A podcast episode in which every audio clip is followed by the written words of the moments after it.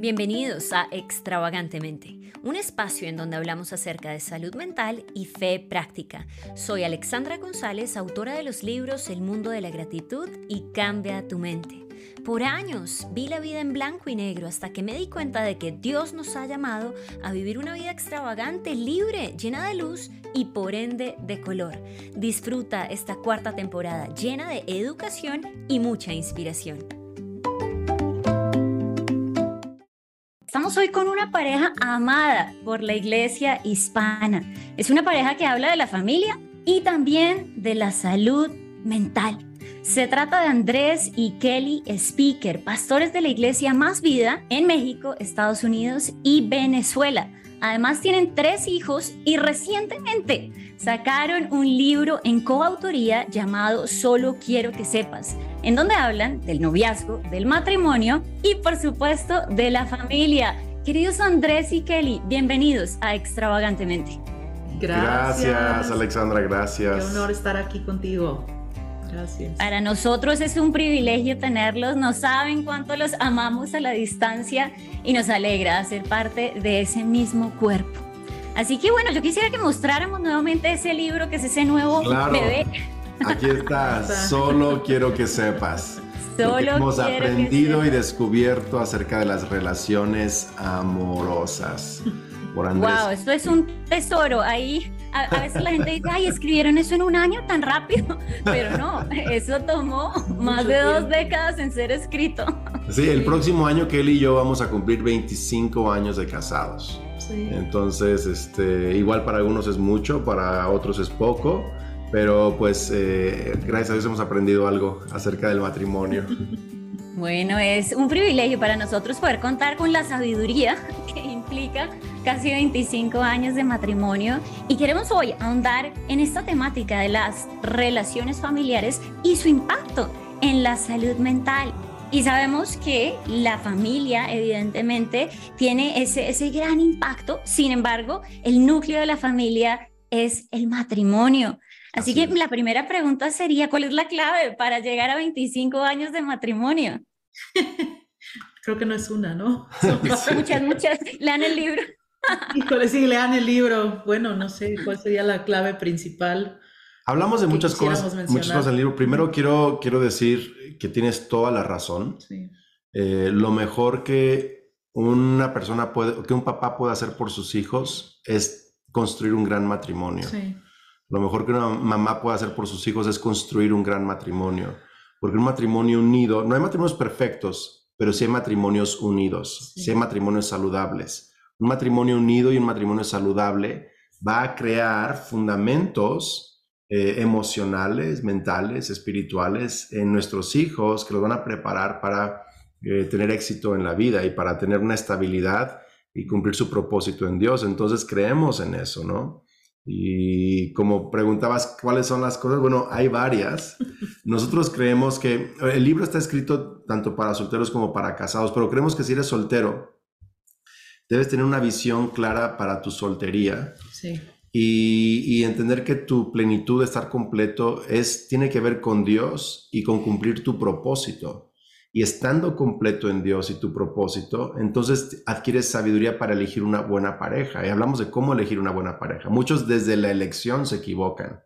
Este, pero ya casados, aunque creas que te equivocaste al elegir a alguien, nosotros creemos que si aprendemos el principio de formar acuerdos, de ponernos de acuerdo, es lo que va a construir a largo plazo unidad en el matrimonio. Eh, a veces eh, somos, más bien Kelly y yo somos tan diferentes. Tan diferentes. es de verdad una cosa impresionante. Decimos como agua y aceite, súper, súper distinto. Creo que en, esta mano puedo contar las cosas que tenemos eh, en común, ¿no? Pero yo creo que finalmente te das cuenta, por la gracia de Dios y si permaneces juntos, que esas diferencias realmente pueden fortalecer tu matrimonio, pueden hacerlo muy divertido, complementarse. Y yo creo eh, que también Dios usa nuestras diferencias para sanarnos incluso. Por, ejemplo, mira, una, una, muy sencilla, cuando nos casamos, mi, mi aunque los dos tenemos familias que crecimos en México, viven en México, pero nuestros nuestro papás son de Estados Unidos, somos biculturales, bilingües. Creímos que todo iba a ser facilísimo. Pero desde la comida desde la comida, la, casa de Kelly era más comida americana, gringa. Totalmente. En mi casa era más comida mexicana. Entonces nos casamos y la comida empieza a ser pura comida americana, gringa. Pero no sabía. Yo me moría, yo me moría. Entonces Kelly, llegamos a un acuerdo de tener los dos menús, ¿no? Este, tuvimos que aprender a hacer salsas mexicanas y todo eso. tuvimos, tuvimos, tuve, tuve, pero sí. Bueno, alguien, mi psicólogo siempre dice, las relaciones se lideran, tienen un líder y no, no, no siempre es el mismo líder para todo. Tal vez en las finanzas hay un líder y luego en otro. Así que bueno, sé que seguramente eso fue lo que pasó y me surgen acá más preguntas. Hablan de los acuerdos y, y claro está, es inherente a todas las relaciones el conflicto. Así que la pregunta sería, ¿cómo llegar a un buen acuerdo? Buena pregunta, platicando, obviamente, más de una vez y en cada y constantemente, ¿no? Porque llegamos a estar en acuerdo a diferentes cosas y cambiamos, cambiamos de gusto a veces, de opinión y hay que volvernos a poner de acuerdo en cada temporada y también tenemos, decimos Andrés y yo que hay algunas cosas que tenemos que estar eh, de acuerdo en estar en desacuerdo. Iguales nos amamos y hay estabilidad. Eso les permite a ellos también ser estables y ser ellos mismos en, su vida, ¿no? Por ejemplo, eh, Kelly, a mí, por ejemplo, no me gusta hablar de problemas en la mesa. No quiero. No, no, pero a veces Kelly quiere resolver todo, o los hijos quieren resolver todo en la mesa de la comida. Yo no Te daña la Es que, ¿sabes cuál es el problema? Que cuando yo era niño, en la mesa, yo nunca disfrutaba la comida mucho porque siempre eran peleas en la mesa, siempre eran discusiones muy fuertes. Entonces, eh, eh, yo le digo a Kelly, perdóname, pero quiero que parte de nuestro acuerdo, a lo mejor tú no lo entiendes, pero no quiero hablar de grandes decisiones, no quiero hablar de problemas, no puedo, quiero, pero no puedo. Y, hemos hecho que la mesa sea como un lugar sagrado de conversaciones diferentes. Nada más queremos hablar de cuánto pica la salsa, ¿no? Ay, no, y ese, es un conflicto que no tiene solución, solo me, tienen que aceptar. Bueno, y creo que eso es, es la clave. Tú, ustedes lo acaban de decir, no tenemos que ser iguales. Y creo que lo mencionan en el libro. Hay un capítulo que habla acerca de las almas gemelas. Este es este concepto tóxico de la cultura popular en donde se nos ha metido en la cabeza, no, es que el otro tiene que pensar igual a mí. Así que les quisiera preguntar, ¿qué daños ha hecho este concepto a la mente, a las relaciones y cómo podemos pensar más bíblica y a la vez más sanamente acerca de las relaciones? Pues yo prediqué, que yo predicamos hace un par de semanas y el título del mensaje fue, no existe tu alma gemela. Literal, simplemente rompiendo esa mentira. No solo personas ideales, dijiste. Solo personas ideales o idóneas. Incluso les llegué a decir que puede haber para cada persona dos, tres, cinco candidatos posibles de una persona idónea, que tiene que ver con valores compatibles, con atracción, con, diferente, con el carácter, con varias cosas. Entonces, el daño mental que esto ha hecho es profundísimo. La idea del alma gemela es algo, entonces, número uno, para los solteros es un tema de estrés. Sí. De, híjole, ¿quién será? ¿Dónde estará? ¿Cómo lo encuentro? Y, y o si, no hago algo. Y no, lo encuentran. y si me caso con, con el que no era y, y eh, arruino mi vida eh, totalmente. Y, y, luego, y luego tienes pastores bien intencionados, obvio, todos tenemos buena intención, muchos, pero, pero te dicen, puedes echar a perder tu vida y tu llamado, si eliges mal, uf, es como que es como que un más culpa, peso. Más, sí. Este, y yo, yo, yo, yo creo que eso ha hecho mucho daño. Y luego a los casados les hace mucho daño, porque ya de casado el enemigo te, te empieza a atacar y te empieza a decir, quizá no te casaste con tu alma gemela. Te equivocaste. Por allá afuera está tu alma gemela y aquí te equivocaste. Entonces, e, ese ataque mental es, es muy fuerte. O sea, todos los hombres y mujeres han experimentado esa, esa tribulación mental de que a lo mejor no te casaste con tu alma gemela, con esa persona que Dios destinó desde antes de la fundación del mundo. Eh, y yo, yo no creo que sea eso. Creo que, obvio, Dios nos va guiando, nos va mostrando, pero también creo que cuando se trata de, del matrimonio, Dios permite que elijamos en base a principios sabios y no a una idea mística de haber encontrado a un alma gemela. Ahora bien, queridos Kelly y Andrés, hay una teoría de los vínculos emocionales que nos dice que amamos como aprendimos a amar. Por ende, nosotros traemos esa maletica emocional de la casa con cosas no tan saludables y cosas que, que consideramos como una herencia de Dios. ¿Cómo ha sido ese transitar de ustedes dos para decir, uy, esto me lo traje de la casa, pero no es tan bueno, lo tengo que quitar, esto sí lo conservo? De hecho, enseñamos ahí algo que nos enseñó nuestro pastor de cuando te casas, traer, bueno, de pensarlo desde antes, ¿no? Es un ejercicio. Es un ejercicio, eh, pensar en tres cosas de tu hogar, de tu crecimiento, de tu familia, que quieres traer al matrimonio, tres cosas que sí y tres cosas que no. Eh, un ejercicio en pareja muy, muy bonito.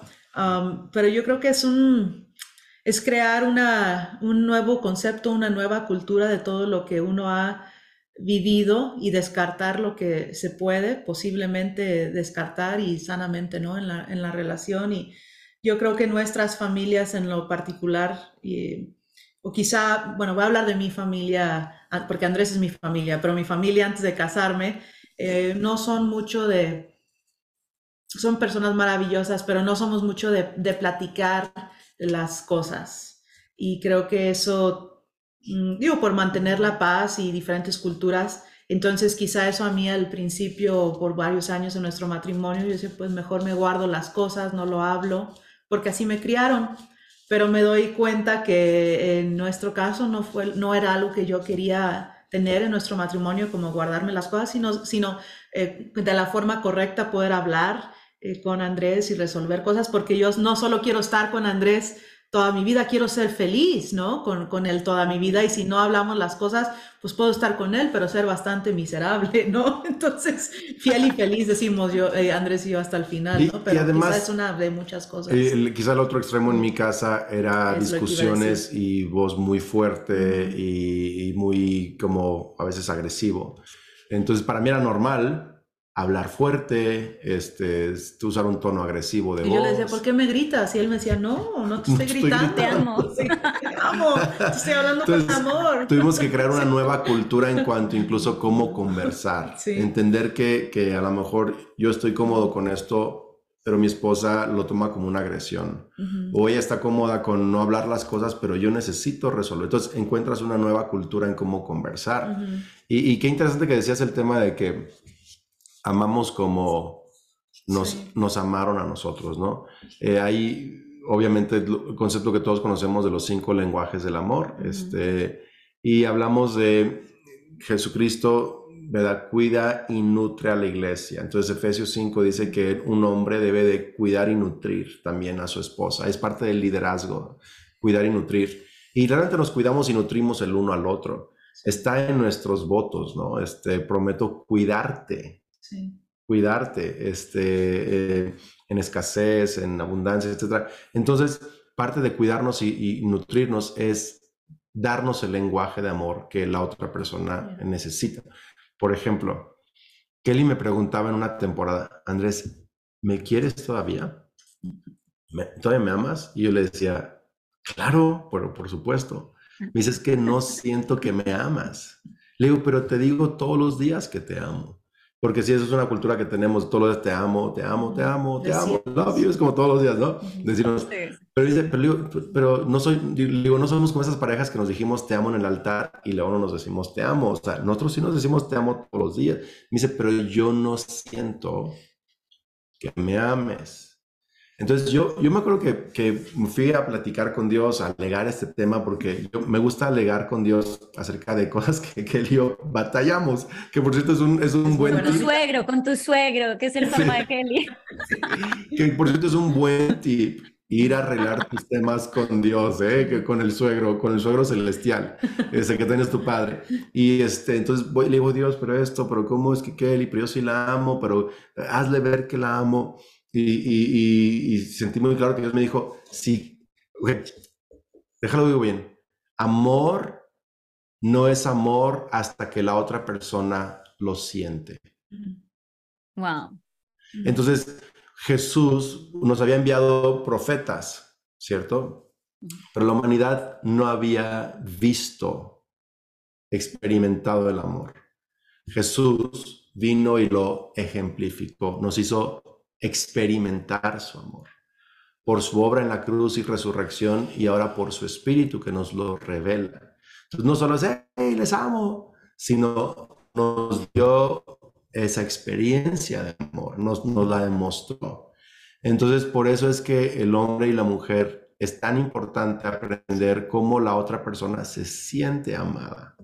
A lo mejor en tu casa te enseñaron a amar de una manera, pero si tu esposa no se siente amada, sí, tienes que aprender cómo, cuál es su lenguaje de amor.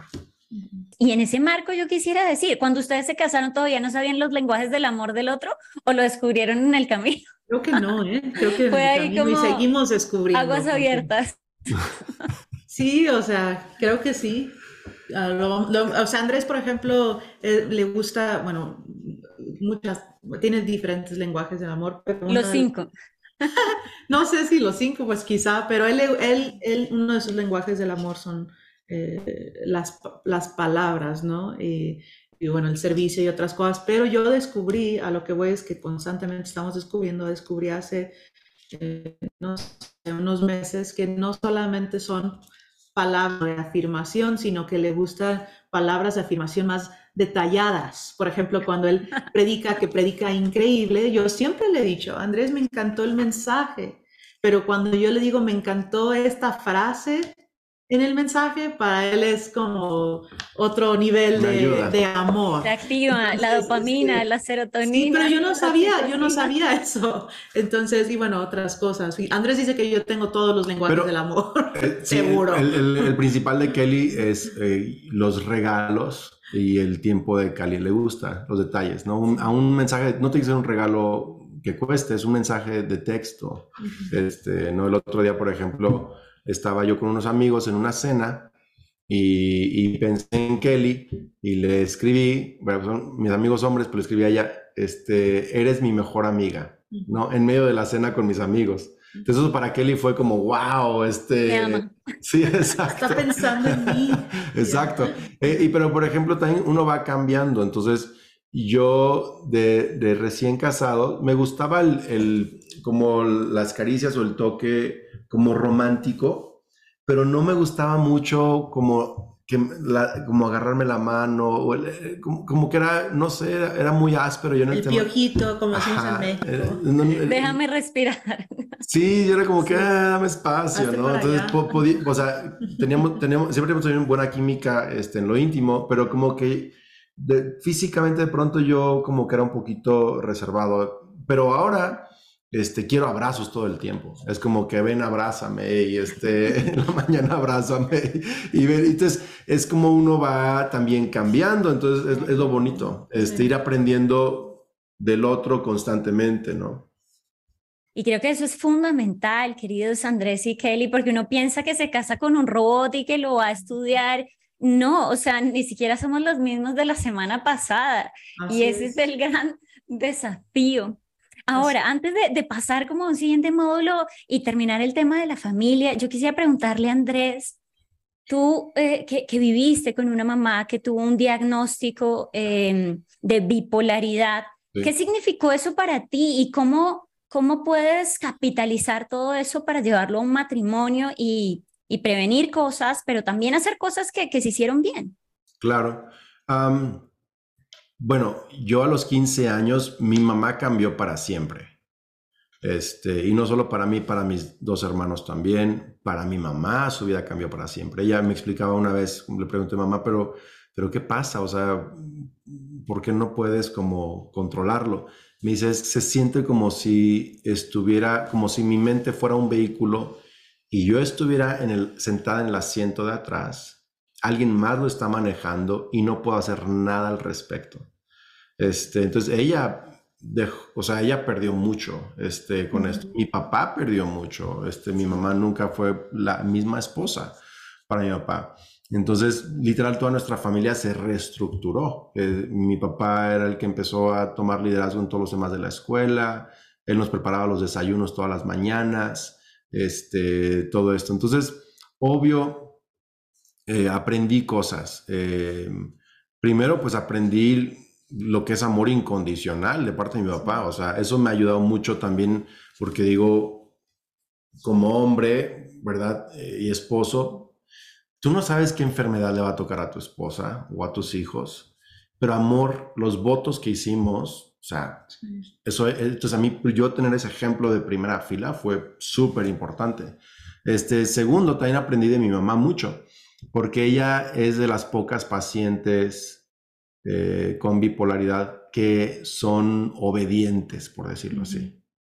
Este, y aunque es muy difícil, ¿verdad? Someterse a un tratamiento, ella es obediente.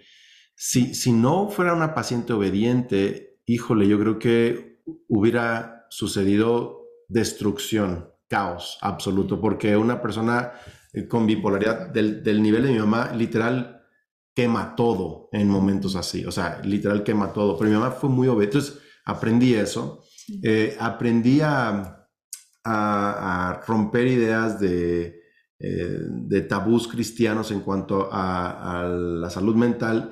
Y, porque yo entonces era como que todo era un demonio, todo era un demonio. Entonces sí creo que hay demonios, pero no todo lo que creemos que es demonio es demonio. Este, y muchas veces es un tema de descanso, de energía, de ritmos, de procesar cosas, de todo esto. Entonces, pude aprender eso, pude aprender, cuando yo a los 37 años tuve una crisis muy fuerte, eh, eh, entré en, ansiedad, pues, ok, a ver, vamos a, vamos a agarrar el toro por los cuernos y vamos a platicar con alguien y vamos a cambiar los ritmos en la vida y vamos a, entonces, entrar, llegar a, a salud. Entonces, aunque fue una experiencia y es muy difícil, me dio herramientas para enfrentar cosas, este, como hombre, eh, en mis propios este, procesos eh, de, crisis emocional. O, entonces, y por ejemplo, ahorita mismo estoy eh, hablando con una terapeuta estos días, ¿no? Porque, ¿Por qué? Porque ha sido un momento de presión enorme, todo lo que estamos viendo en la familia, la iglesia, los ritmos, el libro, y, y, yo entendí, esto me detonó un tema de fatiga, entonces tengo años de no ir a terapia, pero pero sabes qué, me ha ayudado muchísimo. Entonces ahora estoy procesando cosas y, que no sabía que tenía que procesar. Es como que la presión o el estrés saca a la superficie cosas y cuando, y cuando uno ve esas cosas en la superficie dices, ay, qué feo, horrible. En lugar de decir, gracias Dios por mostrármelo y darme la oportunidad de sanar, más cosas. Entonces, este, es lo que está, entonces, me ha ayudado mucho. Wow, creo que es bastante, bastante edificante todo lo que nos compartes y en efecto, esos momentos de crisis nos acercan más a Él. Yo siempre digo, la mente es como una olla y la vida es. como el fuego. Entonces el fuego nos va a mostrar lo que hay ahí y finalmente esa receta nos acerca, nos aleja más de Dios. Y el tema de terapia, mucha gente dice, ay, vas a terapia porque estás mal pero no necesariamente, puede ser porque quiero estar mejor, porque estoy reconociendo esa nueva etapa. Y, en cuanto al tema de tu mamá, creo que es encomiable, también lo mencionabas en una prédica, la importancia de pedir ayuda y eso es algo que tú aprendiste y lo estás haciendo. O sea, el, la depresión, la ansiedad, la bipolaridad ataca a quienes se rezagan de la manada. Eso, y ustedes tienen eso claro. Exacto, mira, por ejemplo, yo no estoy en una terapia porque estoy en un momento... Eh, terrible, fatal, porque estoy en algún fracaso. No, no, no. Pero por eso quiero ir a terapia.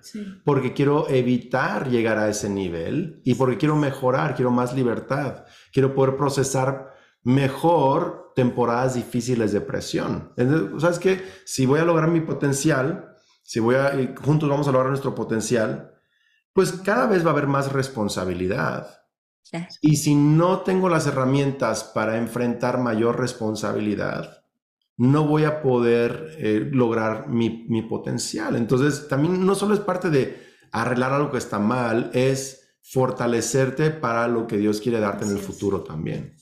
Wow, creo que es maravilloso esto que compartes. Y quisiera solo cerrar esto para, para dar paso a, a nuestra querida Kelly, que ahora abrió un tema muy emocionante que quiero ahondar un poco más y es en, en la palabra Dios nos dice que llevemos cautivo todo pensamiento para que obedezca a Cristo el terapeuta nos ayuda a identificar esos pensamientos, porque si no sabemos qué estamos pensando, ¿qué le vamos a llevar a Cristo? Así que es un llamado también para toda la audiencia. Ahora bien, querida Kelly, hace poco tú dijiste una frase muy bella y fue, yo quiero amar a Andrés, pero también quiero ser feliz.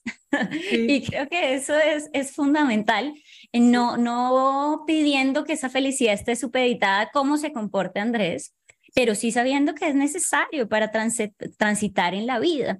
Entonces, ¿qué claves has encontrado tú para, independientemente del comportamiento de, Andrés, poder encontrar esa felicidad? Sí, qué buena pregunta. Mira, al principio de nuestro matrimonio, eh, a, las pocas semanas de casados, eh, tuvimos, empezamos a tener un, pleito constante y es que yo le decía a Andrés, tú me tienes que hacer feliz y Andrés trabajaba todo el día, menos un ratito que venía a comer y yo me sentía aburrida, a mí me gusta estar ocupada, eh, estaba muy jovencita y yo, yo, no trabajaba en esos años, ahora sí, pero... Bueno, sí trabajabas, pero, bueno, trabajaba pero no fuera de casa. No fuera de casa, sí, todas, todas las mujeres. Eso es un trabajo pesadísimo.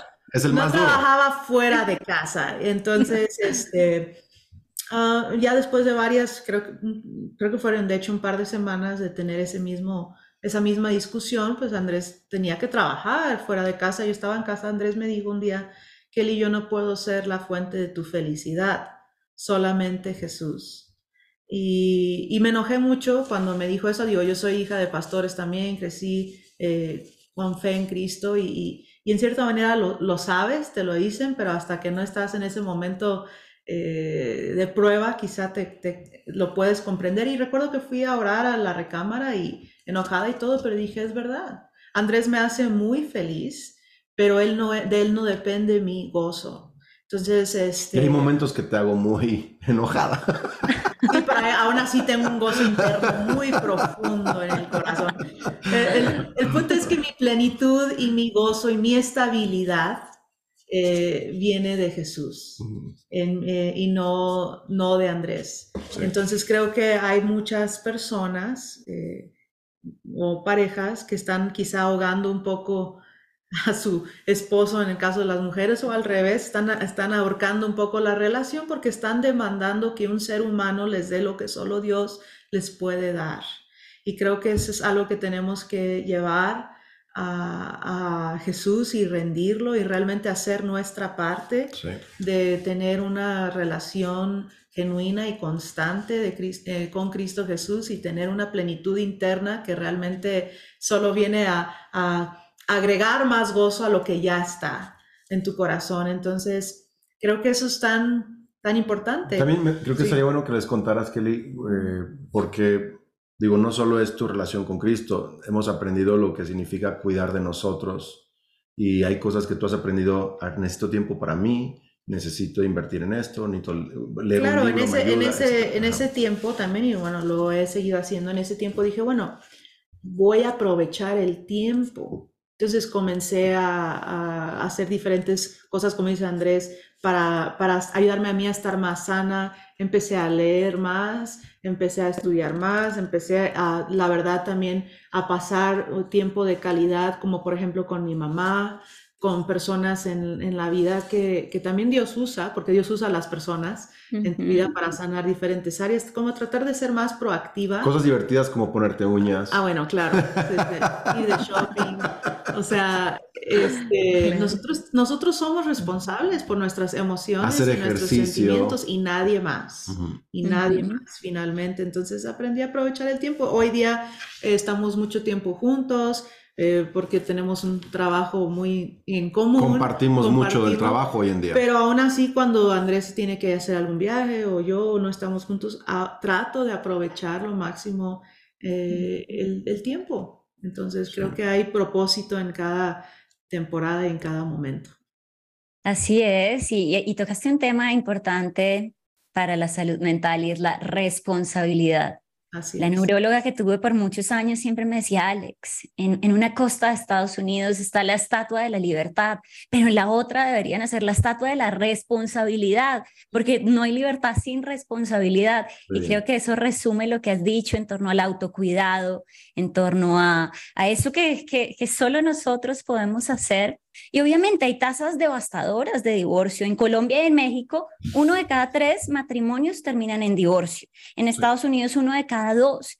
Y uno dice, yo no quiero ser parte de ese grupo. Pero ¿cuáles son esas banderas rojas en las que uno dice, por más de que yo ame a Dios, eh, sé que, que, que, debo cuidar mi integridad? Mira, en el capítulo 18 dice razones para seguir.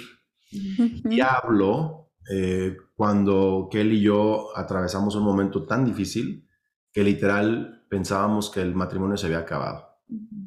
Y yo conversando con Dios, ¿verdad? Este, me preguntaba, pues, ¿cuáles razones habría para quedarse? ¿no? Entonces empezamos a hablar, conversar con Dios el tema de mi reputación, de mis hijos, de los amigos que yo había llevado a Cristo, etc. Pero al final la que me convenció fue cuando él me preguntó, ¿y soy yo razón suficiente para seguir? Y le dije, claro, por supuesto, eso me cambió, me renovó la mente. Pero, pero después de hablar de las razones para seguir, tengo una parte en el capítulo, que es una parte en el, capítulo donde es razones para no seguir. Porque hay gente que está, aquí está, mira, la página 267, razones para no seguir juntos, dice allí. Y yo hablo de lo que es una falsa esperanza. Sí. Hay gente que tiene una falsa esperanza. Y la falsa esperanza... O que están siendo lastimados, como bien lo Sí, te, te, te, mata porque es, o sea, alguien te está ahorcando y te va a matar, pero tú tienes la esperanza de que, de que no te va. Entonces, eh, y aquí hablo de un principio, hay dos principios bíblicos para el divorcio.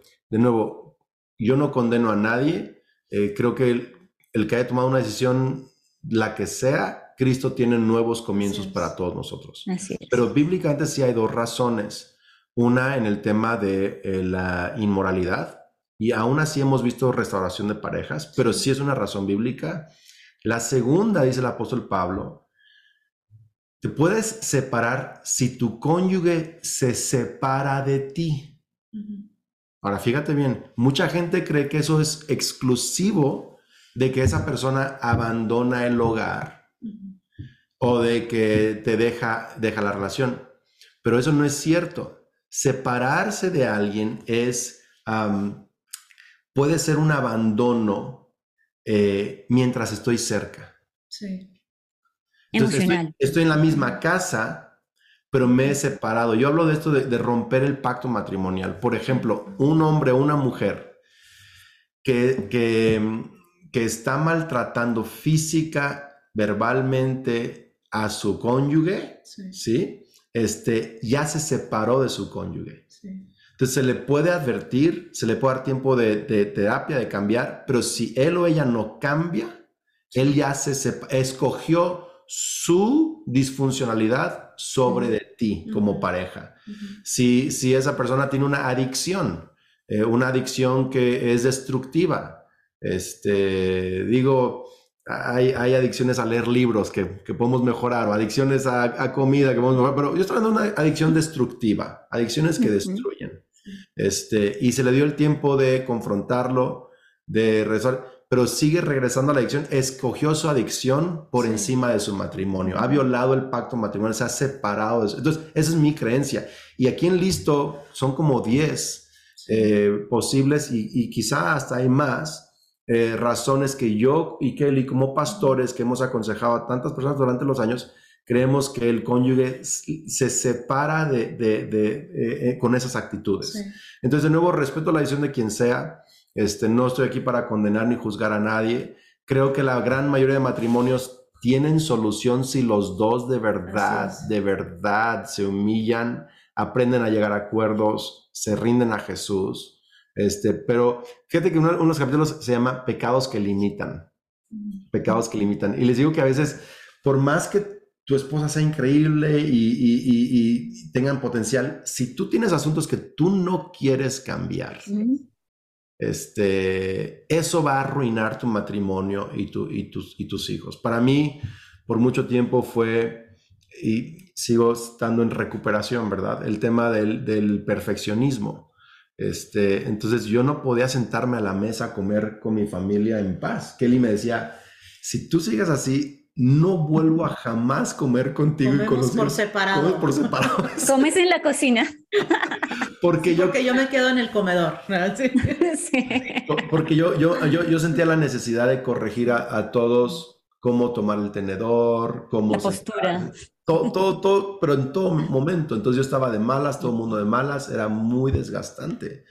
Eh, entonces, esa es una actitud que yo tuve que, y sigo teniendo que arrepentirme, cambiar y superar, porque eso está, aunque Kelly sea increíble y yo sea una buena persona, ese pecado nos va a limitar.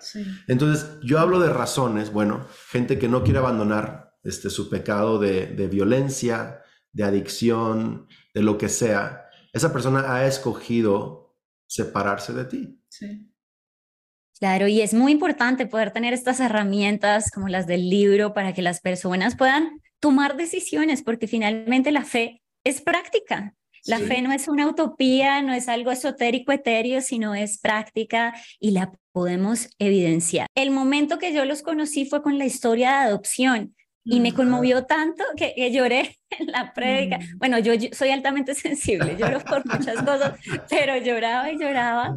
Y de hecho, desde ese día hubo como un hincapié en mi corazón y fue, ¿por qué no adoptar cuando te cases, Alexandra? Vas a entender más el amor de Dios. Así que yo quisiera preguntarles, ¿cómo han navegado eso con su hija para cuidar su salud mental y enfatizar que ella se sienta amada, escogida por ustedes?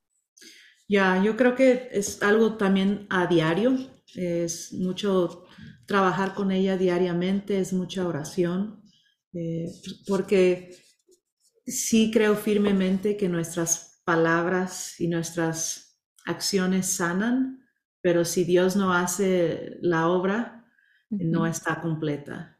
Entonces, ah, puedo hablarte de recientemente algo que he estado haciendo más que nunca, aunque lo he hecho toda su vida, pero paso por su cuarto en la noche, cuando está dormida, por ejemplo, le digo, Dios, trae sanidad a su corazón. Ella es una niña feliz y, y, súper activa y todo, sin embargo, pues tuvo un inicio difícil.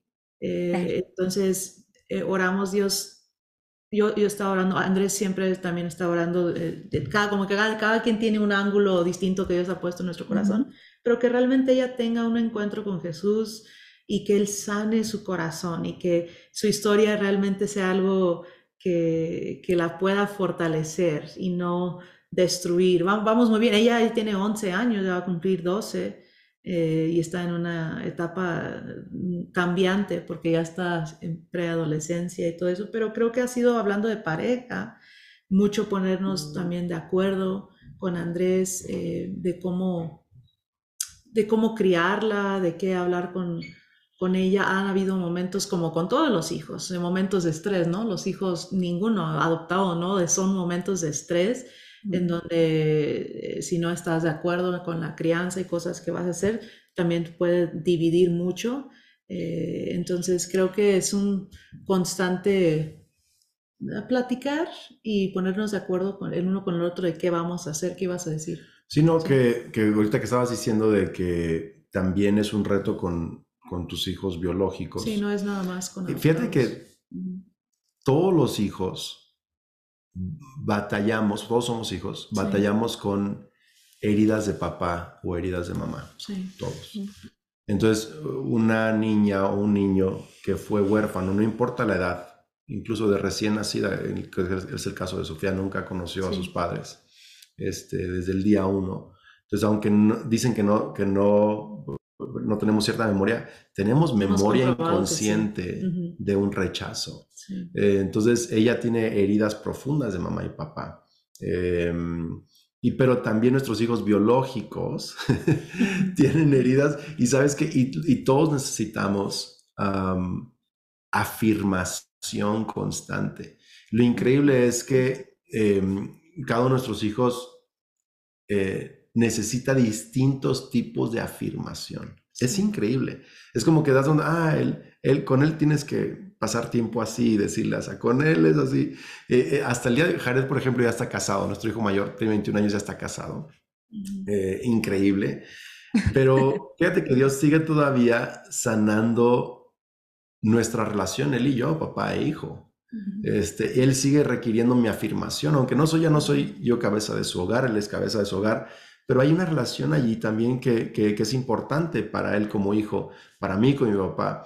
Entonces creo que, creo que en el tema de la adopción, ¿verdad? Eh, una de las cosas que la psicóloga nos, nos enseñó, y, más bien Kelly fue la que le, lo habló muy bien con ella, que le contáramos a Sofía su historia a su nivel de entendimiento, que nunca se lo ocultáramos, nunca se lo ocultáramos. Entonces, eh, desde pequeña... Sí, le decíamos que ella nació en, en, mi corazón o de mi corazón. Pero entonces conforme iba creciendo, obvio, iba manejando yo un día y me decía, ¿cómo me sacaron de tu corazón? Ay, hermosa.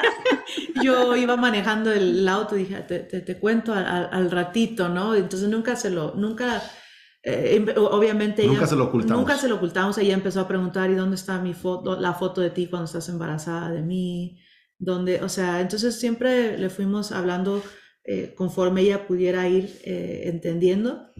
Pero ella, incluso ahí ves la mano de Dios. Cuando tenía que seis años, fue que ya le, explicamos tal cual su historia. No sé si has escuchado ese mensaje de parte de Andrés y, y ella de vez en cuando lo menciona, pero menciona, menciona que ella, este, de hecho, de hecho, ayer en la, en la tarde, tú estabas en una cita, eh, estábamos viendo un programa en la tele y la señorita estaba contando de su historia de, de cómo fue rechazada. Y ella dijo, ah, mira, es como yo. Es como ella, ella y yo compartimos algo. Pero luego cambio de tema, estaba feliz. Pero ella sabe lo pero que. Lo, pero lo hace ya con seguridad, lo está no procesando. no era como llorando, es, ah, tenemos algo en, la entiendo, la entiendo. La entiendo. que... Qué fuerte, ¿no? Pero, este, eh, pero estamos viendo sanidad en su, en su vida, estamos viendo sanidad en la vida de Jared, en la vida de Lucas, en la nuestra, porque todos necesitamos sanidad. con Sofía, por ejemplo, incluso hubo un momento en donde le contábamos una historia antes de dormir de un, de un, de un rey y una reina que tenían dos príncipes, pero no tenían princesa. Entonces, de hecho, le hicimos este, un libro. Y, y yo se contaba las noches y volaba con ella. Y una amiga de nosotros eh, nos hizo un libro ilustrado, de esa historia. Este, de cómo ángeles trajeron a la princesa al palacio de los reyes, ¿no? Nos ilustraron a todos. Este, entonces, entonces, ella tiene historias. Entonces, no, a ver, no puedes evitar la herida y el rechazo, pero sí puedes creer la historia de Dios en cuanto a ti. Entonces, eh, a ver, ¿qué, historia vas a creer? ¿Mis papás me dejaron o Dios me guardó y me trajo a casa? ¿Qué historia vas a creer? Y, saben, escuchando esta, esta última frase, pienso en el Nobel de Literatura colombiano. Dijo una frase y es, mm, nuestra vida no es la que vivimos, sino la que recordamos y cómo la recordamos para contarla. Y es justamente lo que está pasando con Sophie. Así, que bueno, me, me, alegra tanto. Sé que esto lleva mucho gozo a la audiencia. Y yo quisiera ya para ir finalizando, en cuanto a los hijos, nos hablaron que todos están en su proceso de sanidad, pero ¿qué pautas podrían darle ustedes a los papás? Dos, tres pautas para cuidar de la salud mental de sus hijos. Algo que hemos tratado de hacer mucho, y cuando creo que cuando tienes más de un hijo, eh, y lo oyes muy comúnmente, pero es verdad, no los compares. Eh, no comparar a, ni en lo físico, ni en, lo, ni en la inteligencia, ni en la personalidad, ni, y hablando de la fe cristiana, ni siquiera en su momento con, con, con Dios. Cada uno de nuestros hijos eh, han tenido diferentes encuentros con Dios en diferentes edades, no porque el, el, mayor a los 10 años Dios hizo algo, significa que también Lucas y Sofía a los 10 años, cada Dios tiene un plan tan particular para cada uno, entonces no forzar eh, eso no comparar eso. De hecho, cuando Jared estaba chiquito, lo llevamos a... No, Jared estaba pequeño, llevamos a Lucas al pediatra y le dijimos al pediatra y nos cayó un, un 20, como decimos en México, muy importante. Y dijimos, es que Lucas está haciendo esto y Jared nunca hizo eso. Y el pediatra que no tiene fe en Jesús dijo, a ver, pausa, eso está mal. No diga, no porque Jared lo hizo así, significa que esa es la manera que correcta o va a ser, e, él es su propia persona. Entonces creo que eso es un súper reto eh, para, para, nosotros como papás, de no compararlos, cada quien, cada quien lo suyo y sus fortalezas. Eh, eh, bueno, hay tantas cosas, pero sé que quieres decir. Sí, no, nomás acordando lo que estás diciendo, además de no compararlos, corriges la acción, afirmas la identidad. Así es. Wow, tremendo. ¿Qué, ¿Qué, es lo que pasa con esto? Muchos papás lo hacen al revés. Sí. Entonces, por ejemplo, te pongo un ejemplo. Eh, entro al cuarto de mi hijo, Lucas, y este, él, él es un poco como, él ama la vida y me explico el, el concepto de, de, un cuarto ordenado de Jackson Pollock. A mí, exacto, exacto, a mi concepto. Entonces, este, yo, yo, yo llego y, y, veo su cuarto ordenado. Entonces, eh, muchos papás dicen, ¿por qué eres tan flojo y tan desordenado? Así nunca vas a llegar a hacer nada en la vida, etcétera. Entonces, ahí estás, fíjate, estás atacando la identidad y no corrigiendo la acción. Entonces, lo que tienes que hacer es decir, mira, hijo, tú eres muy excelente. En las cosas que te gustan eres muy excelente. Yo veo cómo practicas la guitarra. Yo veo cómo vas al gimnasio. Eres, eres increíblemente excelente, ¿verdad? Quiero que apliques esa excelencia a tu cuarto, este, porque tu cuarto, está, tu cuarto está desordenado, esto no es aceptable, esto no es correcto. Entonces, corriges la acción, afirmas la identidad.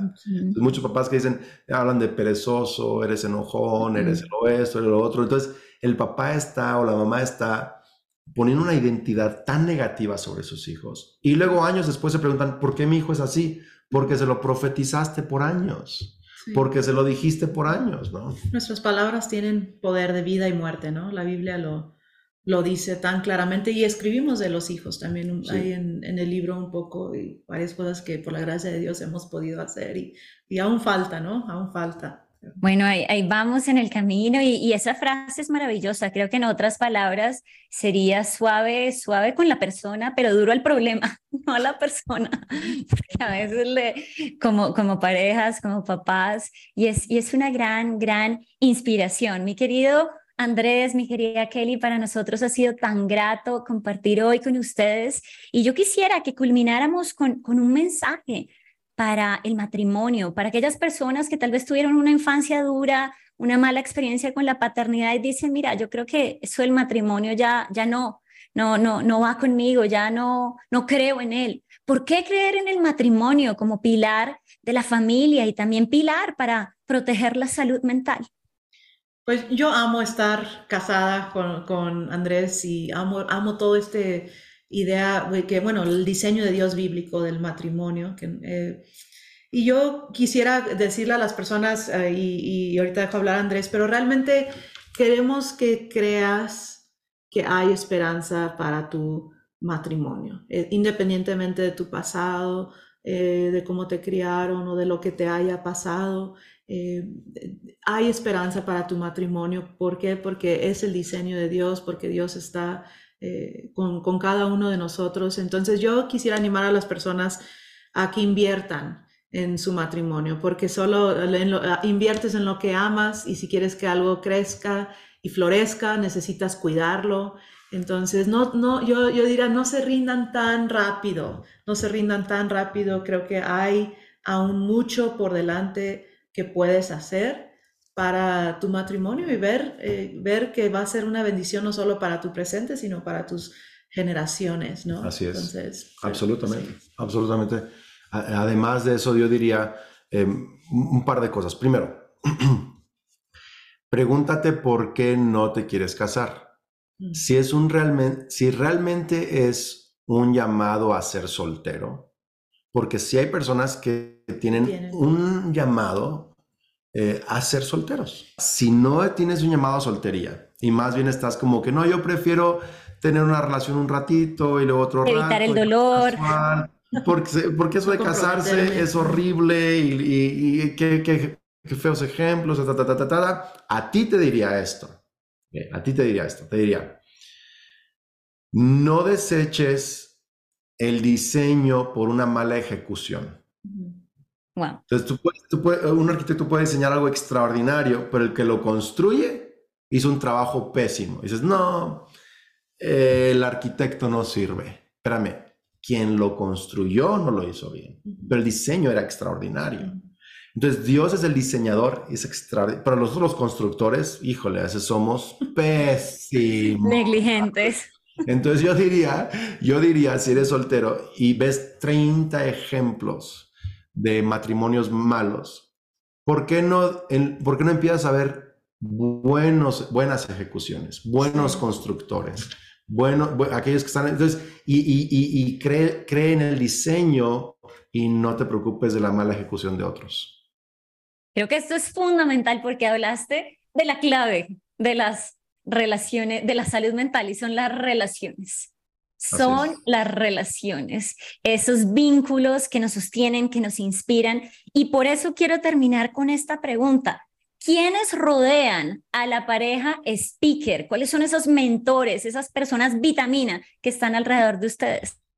ambos padres, los papás de Andrés ya tienen 49 años de, casados, y los míos 48 creo que los tuyos, los míos 49. Nuestros padres, de hecho, dedicamos a ellos eh, el libro y a nuestros hijos y a nuestros pastores. Pablo y Gloria, Johansson. que tienen ya sesenta y tantos años de casados. Incluso hay cosas de matrimonio que hemos aprendido de ellos que, que, que cuando amamos mucho a nuestros papás, pero ellos nos han inspirado. Sí, sí, nuestros pastores y nuestros padres, eh, la verdad. Y bueno, hay otras personas que también nos han inspirado, pero ellos realmente han hablado mucho a nuestra vida. Y aprendemos de otros matrimonios, tratamos de, como, como, ah, mira, me gusta eso. Y Kelly me dice, eso no me gusta. ¿verdad? Y es como que... Acuerdos, acuerdos. Somos, somos estudiantes de buenos matrimonios, no solo nuestros padres y, y, nuestros padres, pero somos estudiantes de buenos matrimonios. Y creo que sí, creo que lo que te decía, busca buenos constructores. No, no, no ataques el diseño, más bien busca buenos constructores. Y si hay. Y si hay. Y si hay. Así es, bueno, este es el mensaje final para la audiencia. Busquemos esos matrimonios que nos inspiran y seamos estudiantes de buenos matrimonios. No matemos el diseño, sino busquemos al diseñador de este gran diseño, el matrimonio. Queridos Kelly y Andrés, muchas gracias por haber estado hoy con nosotros en Extravagantemente. Y les recordamos entonces, ya hemos hablado del libro. ¿En dónde se puede adquirir el libro, queridos Andrés y Kelly? Puedes ir a libros de andresykelly.com y ahí te van a aparecer todas las plataformas donde puedes conseguirlo, eh, que realmente son todas, eh, prácticamente Amazon, Kindle, eBooks, todo, todo, todo, todo. y Google, algo de Google. ¿Cómo se dice el de Google? No me acuerdo cómo se dice el de Google, pero también está en audiolibro. Está en audiolibro. En nuestras propias voces y en, digital, entonces... Papel. Papel. Una perla de 25 años casi condensada en unas páginas que traerán mucha eh, libertad, mucha inspiración a matrimonios que son vigentes y a los que han de ser en el futuro. Así que, queridos Kelly y Andrés, muchas gracias por habernos acompañado hoy. Un gran abrazo. gracias Alexandra. Gracias por haberme acompañado en este episodio de Extravagantemente. Recuerda compartir este contenido con amigos y familiares y también te invito a visitar la página www.extravagantemente.com para tener más herramientas y cuidar tu salud mental.